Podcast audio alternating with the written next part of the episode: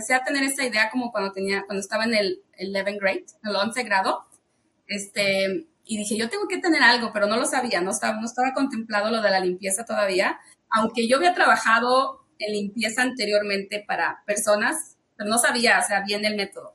Entonces, cuando pasé al 12, que era ya mi senior year, este, yo me metí en el club de Future Business Owners of America. ¡Wow!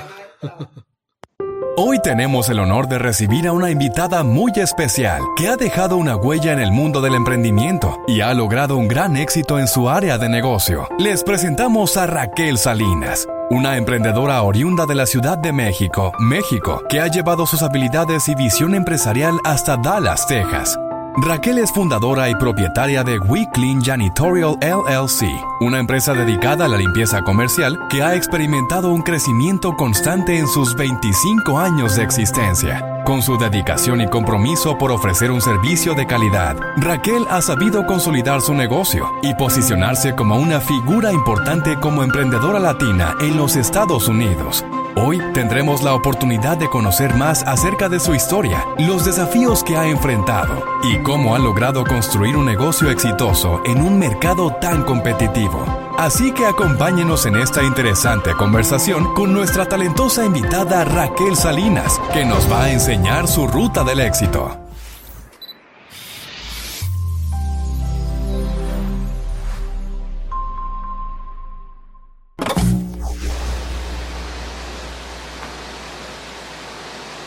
Bienvenidos a este nuevo episodio de La Ruta del Éxito. Hoy tengo el gusto y el honor de estar con Raquel Salinas. Raquel, ¿cómo estás? Muy bien, Ricky. Gracias por tu invitación. Me siento muy contenta de estar aquí en tu programa. Te felicito por todo lo que estás haciendo, este, juntándonos a todos los emprendedores y me encanta. Y te deseo muchos más éxitos y más seguidores y más gente que pueda aportar toda su experiencia. Muchas gracias. Ahora, Estamos hablando detrás de cámara que, no estás en tu casa, So. Contame dónde estás ahora en este momento. Sí, fíjate que, ah, bueno, estoy en un hotel en Hueco, estoy por trabajo. Este, ayer precisamente fui a un, a, un evento. Todo este fin de semana estuve en un evento en San Antonio. Cuando iba regresando, 15 minutos antes de llegar a Waco, Texas, me llama una persona y me dice, mira, te tengo este contrato 100 mil pies cuadrados, una clínica. Y yo, ¡ah! ¡Qué padre, ¿no? Este, y yo, oh, sí, yo lo agarro, yo lo agarro. Este, entonces, pero dice, pero tienes que empezar mañana. Y dije, oh, oh pequeño detalle. sí, entonces dije, bueno, dame la dirección, mándame los detalles. Y tenía, uh, de donde yo estaba manejando para cruzar Waco, eran 15 minutos solamente. Llegué a la clínica en 10 minutos, empecé a peinar el área, dije, bueno, déjame estudiar el área, ver cómo, cómo está, el área demográfica, quién vive por aquí, qué, si hay departamentos y qué, es lo que está aquí cerca. Pasélo luego y en menos de 30 minutos ya le di una respuesta. Sí, lo agarro. Entonces, venimos esta mañana, me traje un Skeleton Group de Dallas, manejamos hasta acá, tengo tres personas ahorita, están entrenando ahorita, fui temprano, enseñamos, enseñaron todo el proceso y los dejé ahí trabajando y dije, yo tengo que estar en este podcast porque era muy importante para mí, era muy importante para mí y dije... Increíble, acabamos de comenzar y ya Raquel nos dice cómo agarrar un cliente en, unas horas y empezar a, trabajarlo al momento. Hay veces que es lo necesario, ¿no? Si sale la posibilidad, para adelante. Sí, yo, yo tenía que tomar esta posibilidad. Es una persona muy importante. Este, en mi carrera de, de, este negocio he trabajado con esta persona por muchísimos años y no le podía decir que no, obvio. Y además es una oportunidad muy grande que se nos abre porque es algo, bueno, que ya hemos hecho antes, pero dije, no, no puedo perderle, no puedo perder esta oportunidad. Y además, yo, yo quiero ayudarle a esta persona. Entonces, yo sabía que tenía mil cosas que hacer. Venía de San Antonio uh, todo el fin de semana, tenía que hacer cosas, pero dije, no, tengo que planear y, sacar todo esto adelante, porque eso se trata en nuestro negocio. Exacto. So, nos estamos adelantando un montón. Eh, primero contame, Raquel, ¿De, de dónde sos? Eh, ¿Hace cuánto emigraste a Estados Unidos? ¿Cómo era, tu vida en tu país? Contame de, de, Raquel antes de venir para Estados Unidos. Correcto, gracias. Este, bueno, mira, yo este, emigré a este país, este, Ricky, cuando tenía 13 años. Bueno, iba a cumplir 13 años, emigré exactamente en julio. Yo cumplo años en noviembre. Este, mi vida en México, pues era, era bonita. Este, vivía con mis papás, obvio. Era una niña, este, tengo dos hermanos, una hermana chiquita. ¿En qué parte de México? Ah, perdón, de la Ciudad de México. Oh, ok, ok. Sí, sí, sí. Entonces a mi papá lo cambian, le dan una oportunidad de trabajo este, aquí en Dallas y él trabajaba para la Cámara Americana de Comercio de México. Entonces lo mandaron un tiempo para trabajar aquí en Dallas. Él se mueve por seis meses y le habla a mi mamá, nos hablaba, ¿no? Siempre así, eh, para saludarnos, y dice, no puedo estar sin ustedes, tienen que venir a visitarme. Entonces mi mamá, o sea, ya teníamos arreglados nuestros pasaportes, mi papá trabajaba para una compañía americana, entonces no fue un problema para arreglarnos nuestros pasaportes. Recuerdo que en ese entonces ponían los pasaportes, no sé si en, en, en, tu país, Ricky, pero ahí en México, haz de cuenta que ponen el pasaporte con la mamá y los hijos cuando son menores de edad. No sé si ahorita lo hagan, pero lo ponen en el mismo pasaporte. Todo junto. como si fuera una familia completa. Ajá. Entonces mi papá no, no le costó trabajo, venimos, mi mamá le gustó aquí, ella ya había venido muchas veces, habíamos venido solamente como a Laredo, a estar de compras y todo a Laredo, Texas, y le gustó, ¿no? Ya Dallas, le encantó, este, y dice, ¿sabes qué? A lo mejor hay que meterlos a la escuela para que aprendan inglés, porque es lo que yo quiero, aprendiendo inglés, nos regresamos y todavía estamos aquí. Ah, e-, es gracioso porque acabo de hacer un podcast con, Diana de Babco de New Jersey ah. y, siempre es el mismo, siempre es el mismo tema ah, y personalmente a nosotros nos pasó lo mismo. Dijimos, no, vamos dos años, hacemos un poco de dinero, nos volvemos a Argentina, 25 años después aquí estamos. Todas siguen, correcto. Y nos pasó lo mismo, o sea, mi mamá, nada más aprenden inglés y nos regresamos. Y, y, no, y, no, quería ni siquiera comprar casa, no quería comprar nada extra, porque se veía en su mentalidad, siempre nos vamos a regresar. Y seguimos pasando los años, los años, hasta que dijo, no, pues yo creo que ya nos quedamos. mi papá terminó su asignamiento de su trabajo, pidió un, un, tipo de permiso ah, para, para, para, para ser ausente de su trabajo, pero al final le dieron su retiro porque había trabajado como unos 15 años para esa compañía y nos venimos ya permanente. Mi mamá vendió su propiedad allá y ella compró una casa aquí. ¿Y, ¿Y, cómo fue tu, tu adaptación eh, a esos 13, 13 años que, que, llegaste aquí al país? Eh, ¿Cómo fue tu adaptación al país? ¿Fue fácil de adaptarte culturalmente o, o fue complicado? ¿Cómo fue esa parte? Pues pienso, ah, para mí fue fácil, ah, lo único que extrañaba, Ricky, era, bueno, mis compañeros, este, yo estaba entrando a lo que es aquí el middle school, estaba entrando, tenía que haber entrado al segundo de middle school, que es el, ah, el, octavo, sí, ¿verdad? El octavo, no, el, sexto, el, sexto, pero tuve que repetir porque no sabíamos el idioma, mm, tuvimos que repetir otra vez, entonces aquí es el octavo, este, tuve que repetir porque ya me faltaba como un año para poder transferirme a la high school, y entonces mi counselor dijo, pues es muy rápido, so tenemos que regresar un año este, para aprender. Pero creo que lo más fue difícil adaptarse al inglés, este, aprenderlo. En ese tiempo, Ricky, cuando nosotros llegamos, no había los programas que hay hoy de ESL, que todo lo que te enseñan a aprender como yo tuve esa suerte. Yo, entré al, high school, pero con ESL, so obviamente fue mucho más sencillo la, la adaptación. Sí, Claro, yo recuerdo que solamente teníamos una clase como todos, English class, pero no se enfocaban en estarnos enseñando a nosotros. Y en ese tiempo recuerdo que hubo muchos inmigrantes, este, nos ayudábamos entre todos. En ese, en ese tiempo estaba como la guerra, la guerrilla en El Salvador. Yo conocía a muchos compañeros que vinieron, que entraban a cada, cada semana entraban, recuerdo, muchos salvadoreños. Y entre todos nos ayudábamos, pues, y no teníamos programa de ESL, entonces fue difícil y luego era como un año antes de entrar a high school. Entonces, eso creo que fue lo que se me complicó más, adaptarme al idioma, pero a todo lo demás, pues, este, pues sí, no, no me, no me, no se me dificultó. fue todo más fácil. Y además tenía mis papás aquí, a los dos.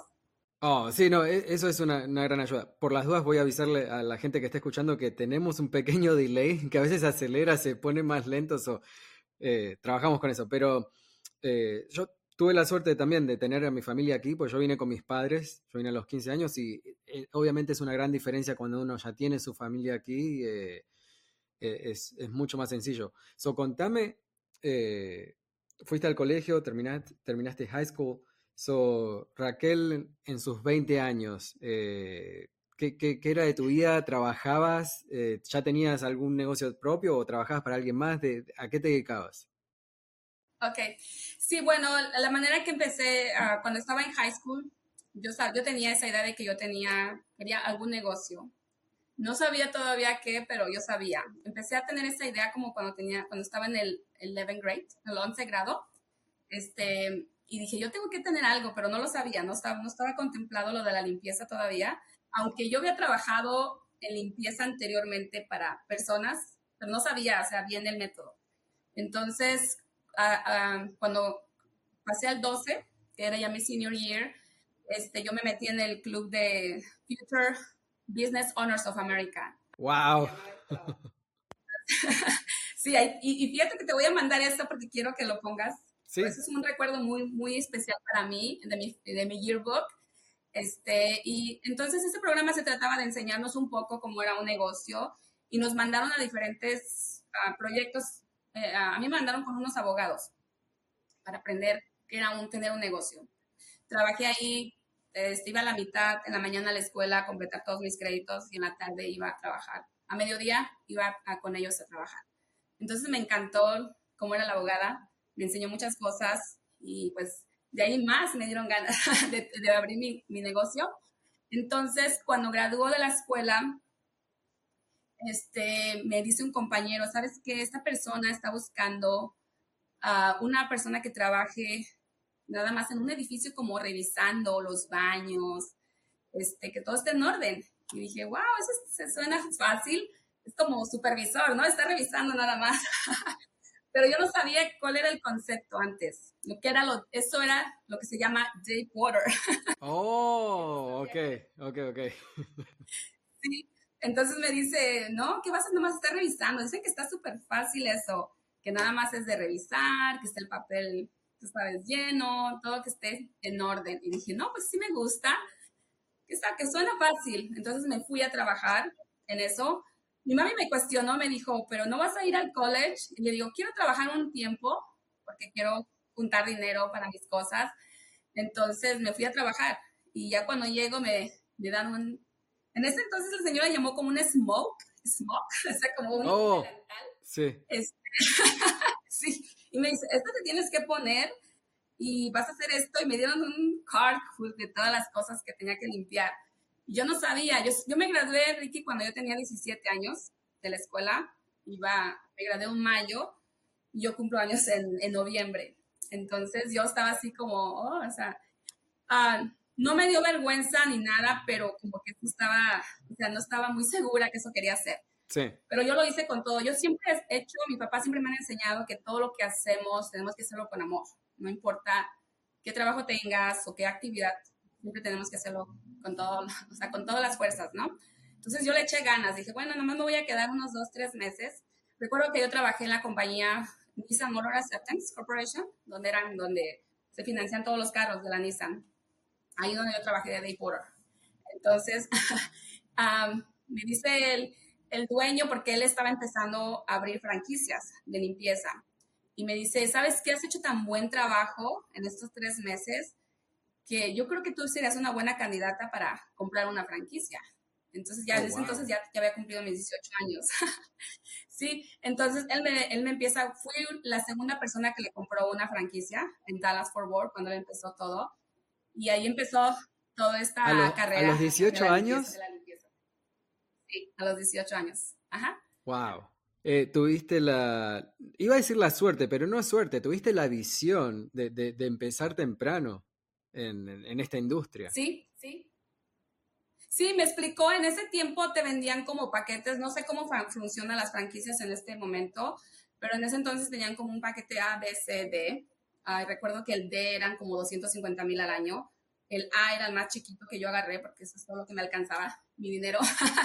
este era, era un contrato de 15 mil dólares, el, primero, el, A. Entonces, pero para el nombre, tú sabes que en cualquier franquicia tienes que comprar primero el nombre y luego ya lo demás, los gastos este, que acumulen. Uh, recuerdo que me costó 12 mil 500 y yo, yo tuve que meterme a una tanda pues, para poder juntar el dinero. Este, y luego mi mamá me prestó otra parte y luego otra amistad me prestó otra hasta que junté los 12.500. Y entonces ya este, le pagué y me empezaron a dar contratos y es como empiezo todo ahí. Este, lo que yo veo en ese entonces, de que pues no había, obviamente teníamos internet y todo ya, pero no había la tecnología que existió hoy, no había los software, los sistemas. más o menos, ¿qué, ¿qué, año era? ¿Perdón? más o menos, ¿qué año era eso? Cuando compraste tú? Eso fue en el 97. Ah, ok, ok. Sí, yo llegué en el 98, justito antes que llegué. Sí. Pues ya se existía como que Windows 95, ya se estaba explorando el Windows, que eran 2000, ¿no? Ya iba para el 2000 o Sí, eh, Windows, Windows 98, ¿ya? Windows 98, es verdad. Y ese cuando tú te conectabas y que hacía el ruidito, ¿no? De tu internet y que te ponías feliz. No voy a conectarme.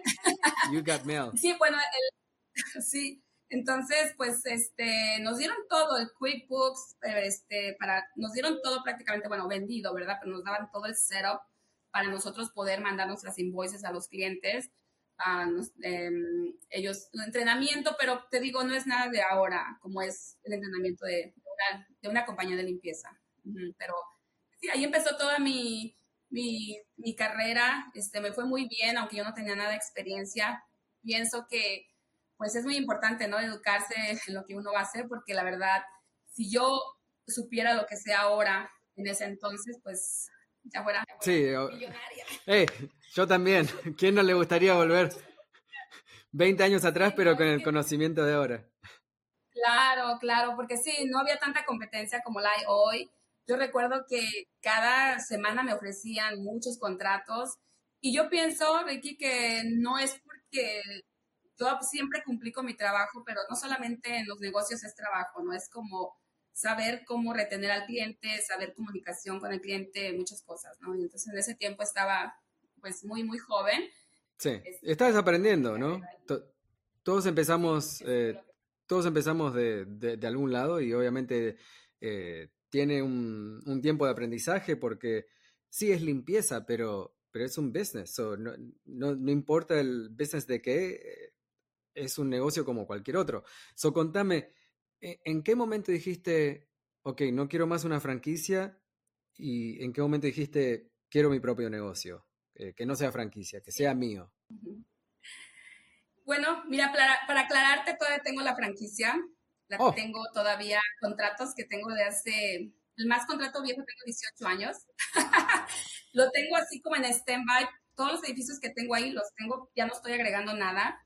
Y el dueño lo sabe que yo tengo mi propia marca, se, nos hicimos muy buenos amigos, él ya está retirado, tiene una, una, persona que se encarga de sus operaciones, pero él sabe que yo tenía que buscar algo más. Él sabía que, tú sabes que cuando tienes una franquicia, pues es como conflicto de interés, ¿no? No puedes tener dos compañías, o una compañía tuya y una compañía, un restaurante McDonald's y luego un Burger King, ¿no?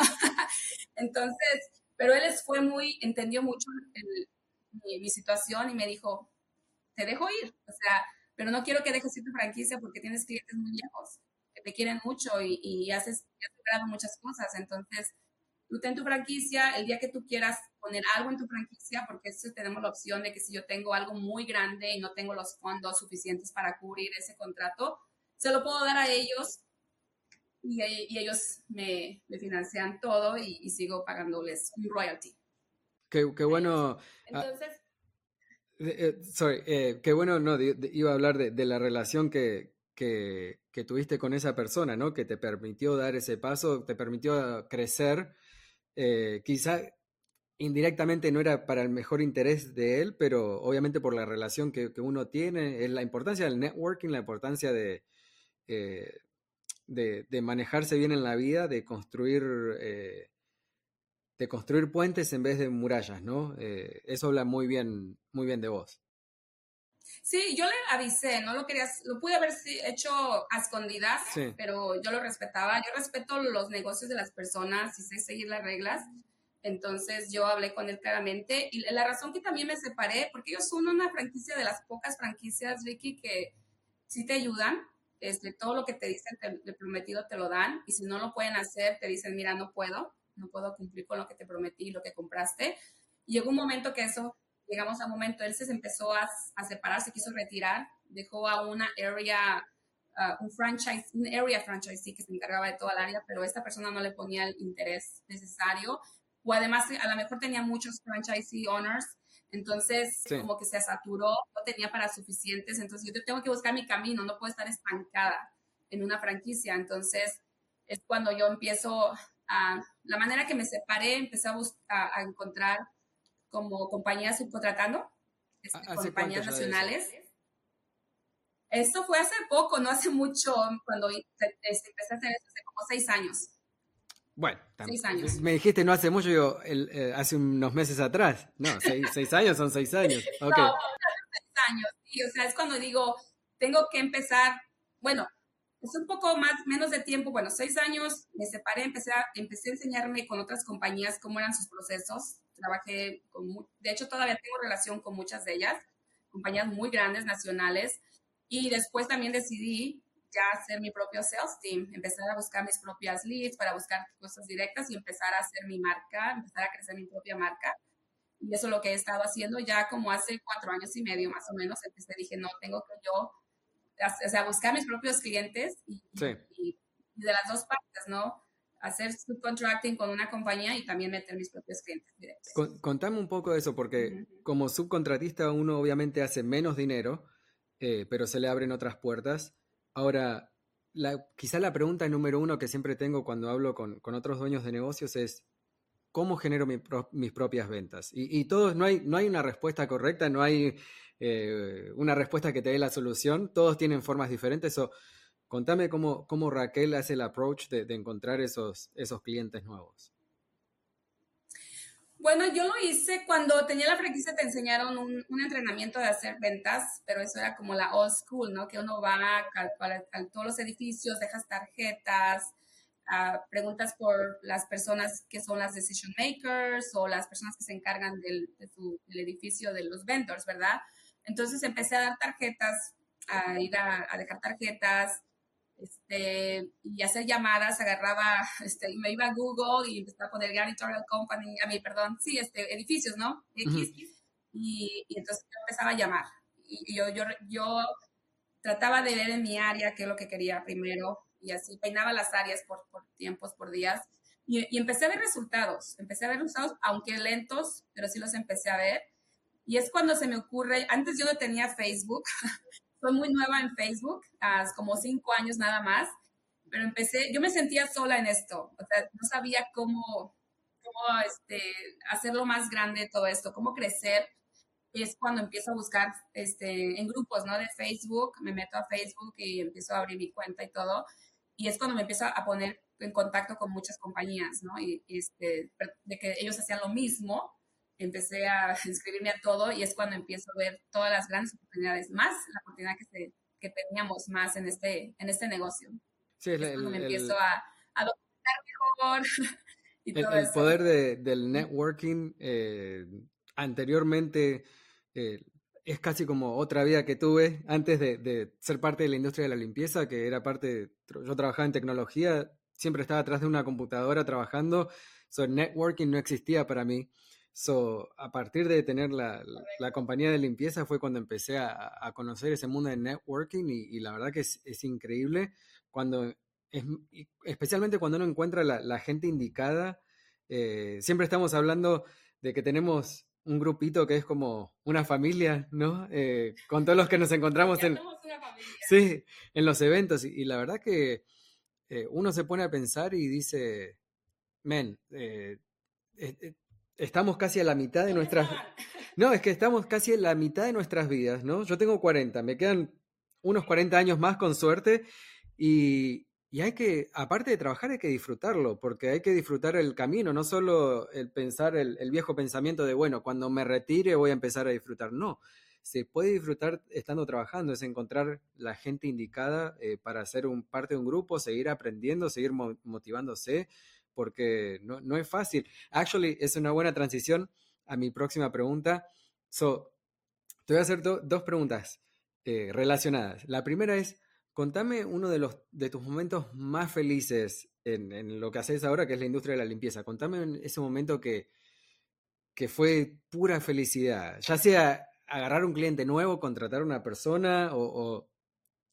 ¿qué, ¿Qué fue tu momento máximo de felicidad? Pues tengo muchos, Ricky. Recuerdo uno muy importante que quiero mencionar aquí es cuando yo veo mi cuenta.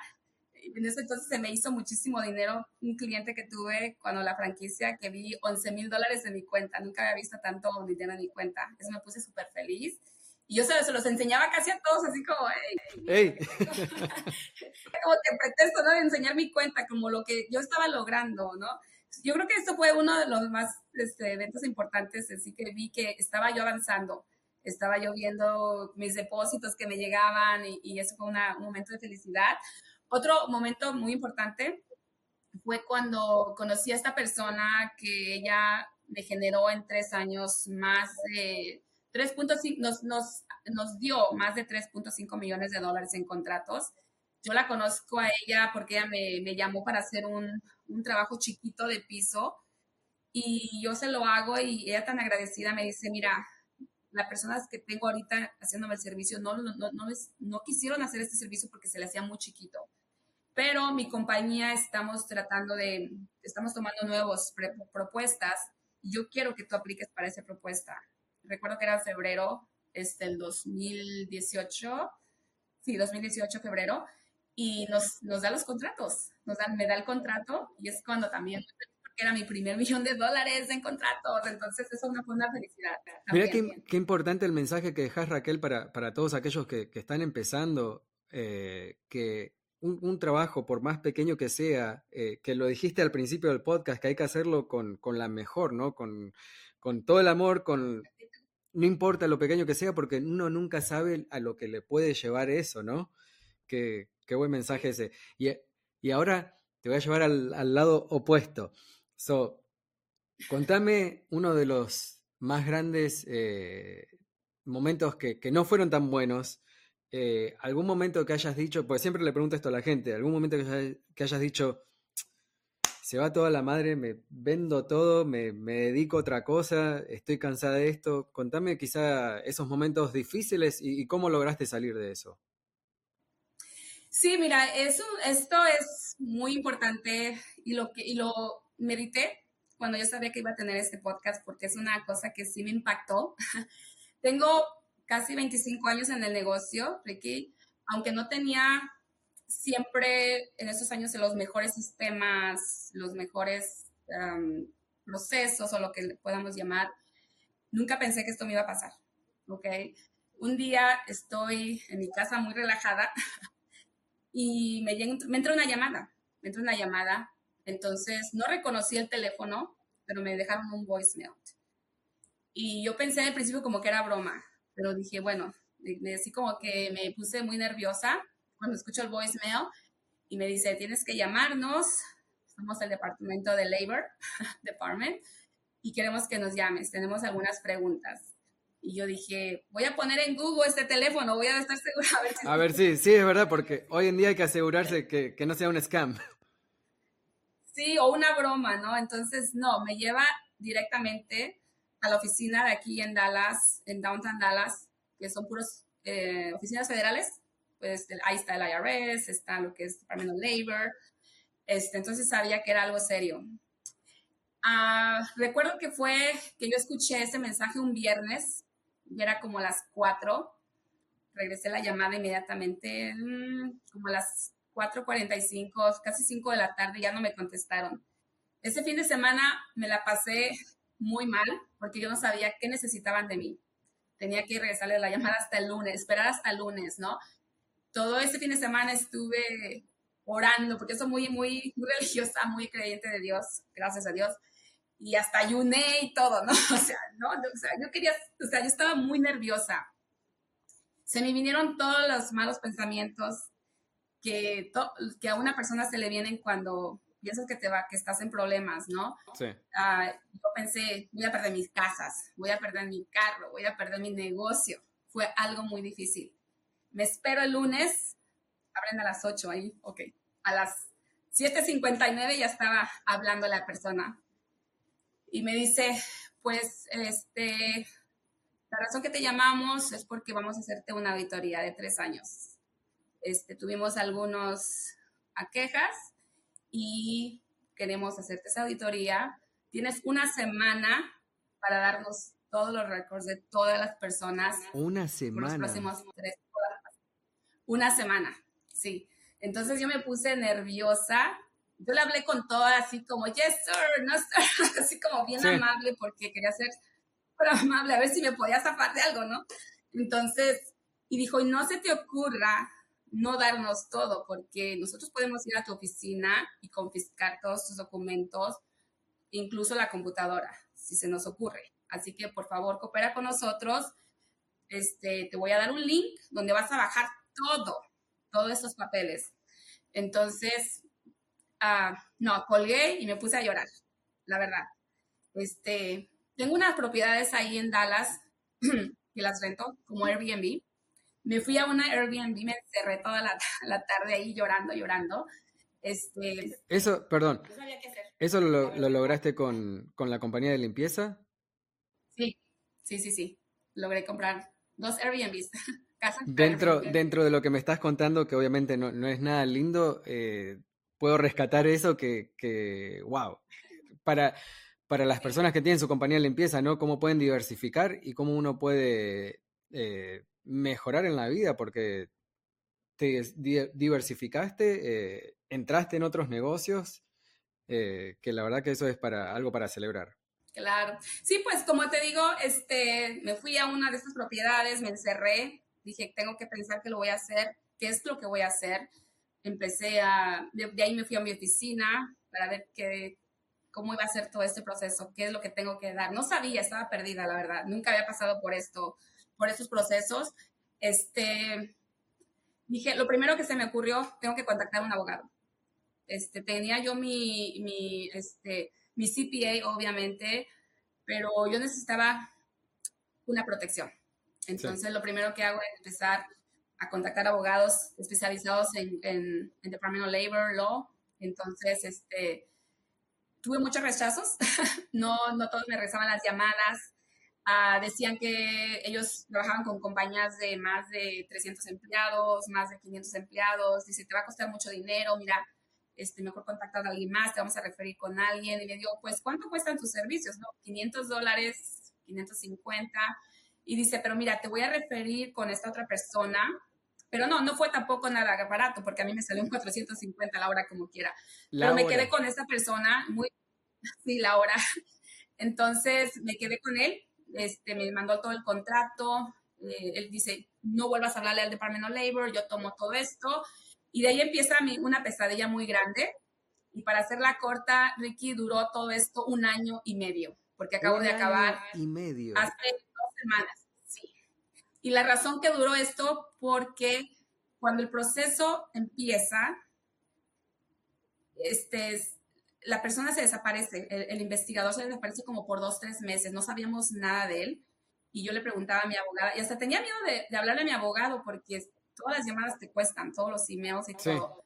Y bueno, no estaba escuchando nada, ¿qué está pasando? Y le hablo, oye, ¿qué está pasando? No estamos escuchando nada.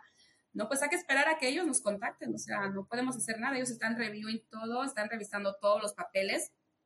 Entonces, ah, después nos contactan, eso pasó como ocho meses, nos contactan y es que la persona que nos estaba haciendo la auditoría se retiró. No, se retiró. Se retiró en medio de mi auditoría. Entonces, yo dije, hay dos cosas. Me van a dejar ir ya, porque como que un dismiss, ¿verdad? Porque ya esa persona se fue, o no sé qué va a pasar, me imaginé lo peor, y ya para ese entonces ya había gastado demasiado dinero con el abogado, eran casi ocho meses. Entonces, me asignan otra persona, una mujer, en este caso, muy pesada, muy pesada, sus, eh, fue muy fuerte, más que el primero, y dijo, yo voy a empezar de nuevo todo. Quiero todo otra vez, pero ahora no nomás quiero de estas personas, quiero de todos, de todos los estados donde has trabajado, todo, todo me pidió. Y, y fue el proceso otra vez comenzar. Lo, lo, que más este, fue estresante es porque yo siempre he tratado, bueno, he sido, creo, creo, en lo que yo es, que yo sé, Ricky, es una persona honesta con toda mi gente. los he tratado con respeto. No soy perfecta, pero he tratado de hacer todo con respeto. Y me molesta, no era que una molestia, porque ese es el proceso del Department of Labor de llamarles. Ya les estaban llamando así como mucho, ¿no? Y, y me preocupaba porque digo, mira, mi gente va a pensar, pues, ¿qué hice, no? ¿Por qué me están llamando tanto para preguntarme tantas cosas? Fueron como tres entrevistas. Entonces, fue, fue, fue, fue difícil. Ah, pero al último, este, bueno, pasó un año, un año y un mes, y ya termina todo. Y ahora es el proceso de empezar a pagar todo lo que supuestamente yo debía, que no estaba haciendo compliance con ellos. Y eso es otro tema, pero este, pues yo solamente quiero decir que siempre hay luz al final de los túneles, siempre. Yo pensé que iba a perder todo. Mis casas que tenía de inversión, mi casa donde yo vivía, mis carros. dije, ya, estoy, estoy, ya, ya no tengo nada. Y sin saberlo todavía que no era, no era así, pero estaba muy asustada. Por muchos meses me la pasé muy como un tipo de depresión, pero trataba, o sea, trataba de, de poner la mejor cara siempre. Y en algún momento dije, pero, pero yo no hice nada malo, no hice nada malo, tengo que enfrentar esto. Este, veía a mis hijos, veía este, a mis trabajadores y decía, tengo que salir adelante de esto. Sí, porque algo, algo importante eh, para resaltar es que mientras vos estás teniendo esta auditoría por un año y medio y te están pidiendo cosas, etcétera, etcétera, al mismo tiempo tenés tu vida y al mismo tiempo tenés un negocio que correr. Eso no es que dijiste, ok, todo se queda en pausa, la vida se pone en pausa, el trabajo en pausa, me dedico a esta auditoría, no, son, son cosas eh, que son cosas desgastantes, ¿no? Eh, mentalmente, físicamente.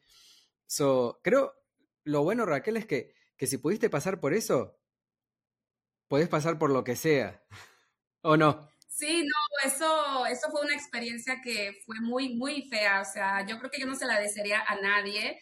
Y yo solamente el consejo que doy para esto es siempre estar tranquilos, mientras que uno sepa que no está haciendo nada, que no hizo nada malo, este, cualquier compañía puede tener esta auditoría y, solamente mantener la calma, ¿no? Y pensar en lo que has hecho y no, y que no, y no decir, bueno, ya me doy por vencida y se va a desaparecer eso en, pocos meses, no, o sea, más bien tienes que darle más ganas porque tú sabes que tienes que pelear por lo que ya has logrado, lo que has trabajado tantos años. Es que la, la como te digo, la, perdóname, iba a decir la, la definición de, de, un emprendedor, ¿no? De, de, siempre estar luchando, siempre estar tirando para adelante.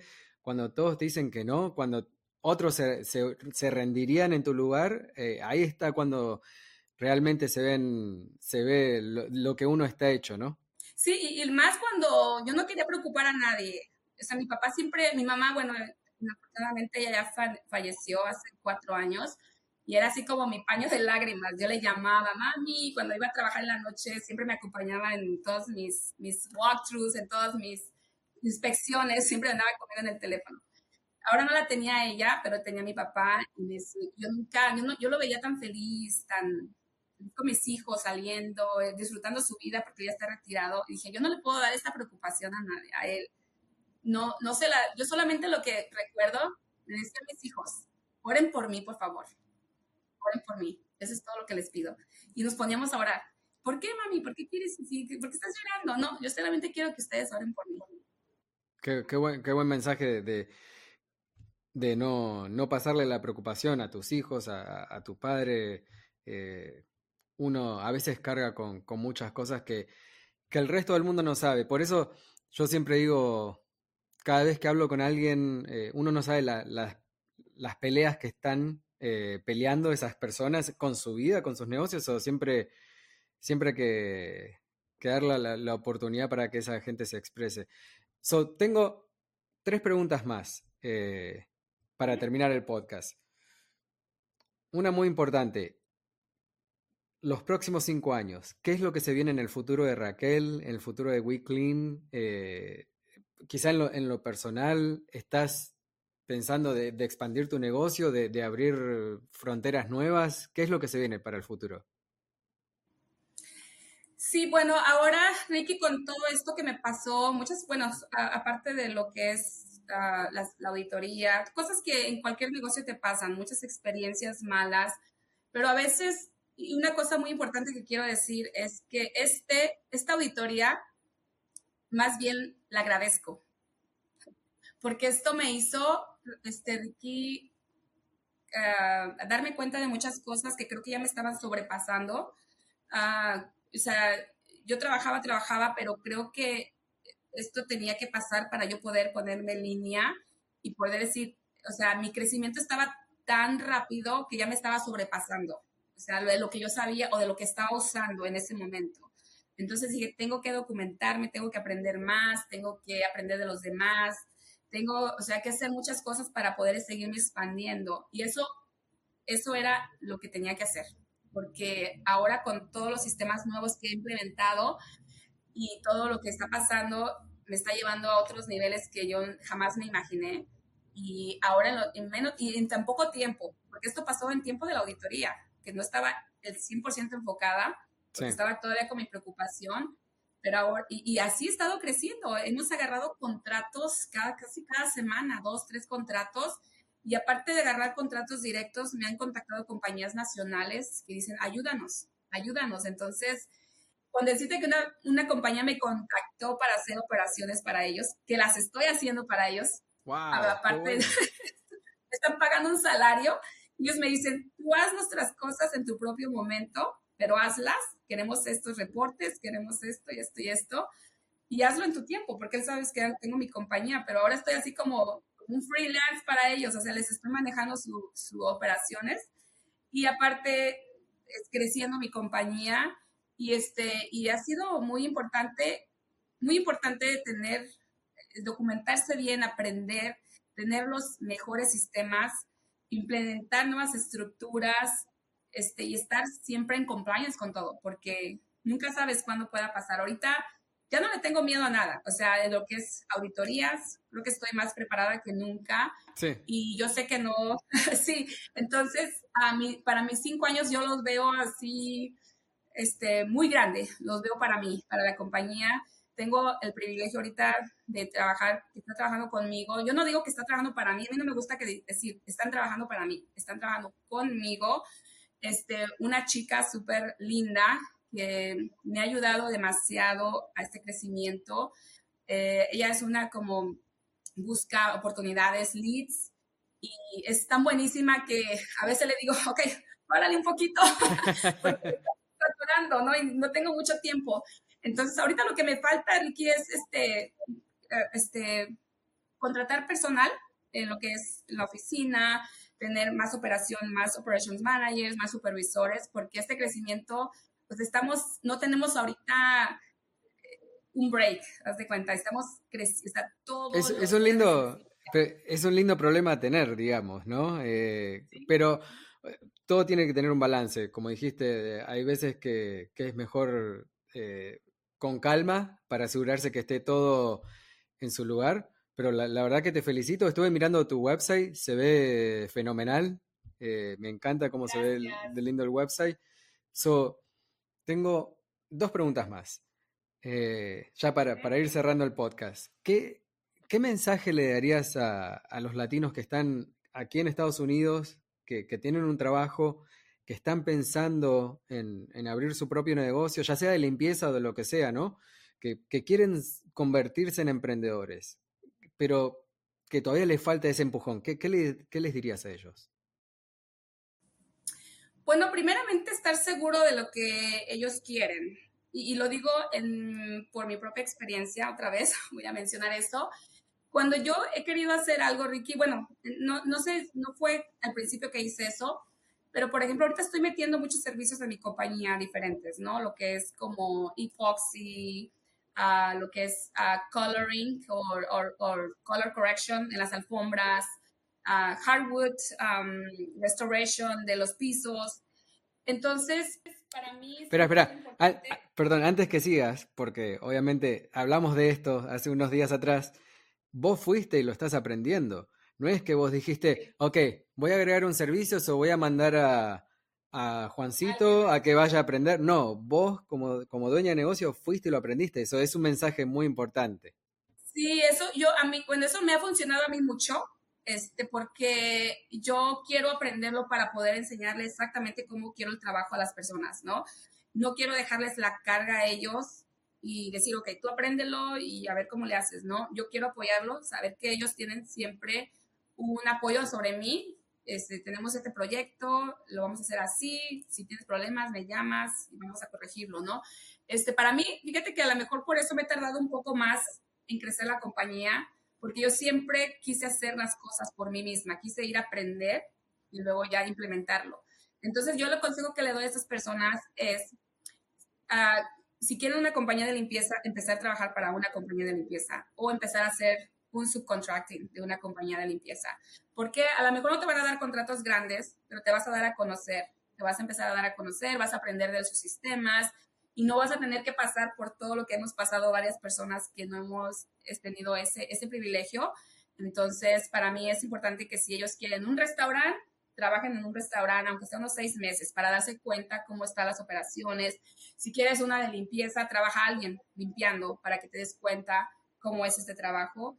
Y, o sea, y viceversa, ¿no? Y así seguirle. Lo que tú quieras hacer, trata de trabajarlo un, un poco para poder, este, si tienen la oportunidad, para poder este, ellos tener algo más fijo, más así, con una estructura mejor, un cimiento para ellos. Obviamente nunca deja uno de aprender porque yo sigo aprendiendo cada día, a pesar de ya casi más de 25 años, sigo aprendiendo igual. O sea, yo lo que me encantó aprender, aprendí muchísimo. yo quería aprender cómo se trabajaba el retail, en, lo que es limpieza. Para esto, trabajé con la compañía Prestige Maintenance USA, que están encargados de todas las Targets, Macy's y todo eso. Fui, fui yo area manager para ellos por dos años. Y la razón que fui es porque quería aprender. Quería aprender cómo ellos trabajaban este, el retail. Y aprendí. Entonces, eh, eso es muy importante. Sí, no, es, es un mensaje excelente porque he visto eh, cuando me salen propagandas en Facebook, los Facebook ads, de gente que dice, oh, abre tu, eh, tu propia compañía de limpieza, no tienes que limpiar ni un día, bla, bla. Digo, pero ¿cómo uno va a controlar a gente si uno no sabe lo que es el trabajo? Eh, e, es algo imposible eso. Excelente ese mensaje. Y ahora para, para cerrar, quizá una pregunta un, poco más difícil, pero ¿qué le dirías a, a, todos los latinos que están en su país y que, no les va bien, que, piensan en, emigrar a Estados Unidos como una vez quizá lo hiciste tú, como lo hice yo, como lo hicieron muchos otros? Uh, ¿qué, ¿Qué mensajes le darías? ¿Con qué se encuentran aquí? Porque muchos Quizá muchos los ven como algo imposible difícil, quizá otros lo ven como, oh, es súper fácil, me encuentro el dinero en el piso, no pasa así. So, ¿qué, mensaje le darías a esa gente? Pues primero igual, estudiar todo lo que quieren hacer y también trazarse sus metas, porque es muy importante qué es exactamente por qué te quieres ir a otro país. O sea, si estás en tu país, tienes tu trabajo, pero no estás conforme con lo que tienes o quieres tener una casa, quieres a lo mejor mandar a tus hijos a una mejor universidad o lo que sea, está bien, todos tenemos ese derecho a emigrar, pero siempre trazarte un plan, ok, si me voy a ir, no sé, a Estados Unidos o a Canadá o lo que sea, entonces, ¿qué es lo que quiero hacer en mis primeros cinco años? ¿Quiero trabajar para una compañía o quiero abrir mi propia compañía? En este caso, como inmigrantes, bueno, hay diferentes procesos, ¿no? Unos uh, puede que ya vengan con algún tipo de visa, otros no, pero yo siempre una cosa digo, Ricky, cualquiera que esto que sea de la misma manera, siempre, este es el país de las oportunidades, ¿no? ¿Y por qué le llaman así? Porque hay muchos, muchos caminos para llegar al éxito, como, como se llama tu, tu podcast. La ruta del éxito. Sí, la ruta del éxito, ¿no? Entonces, si quieres un negocio, sácate tu Tax ID.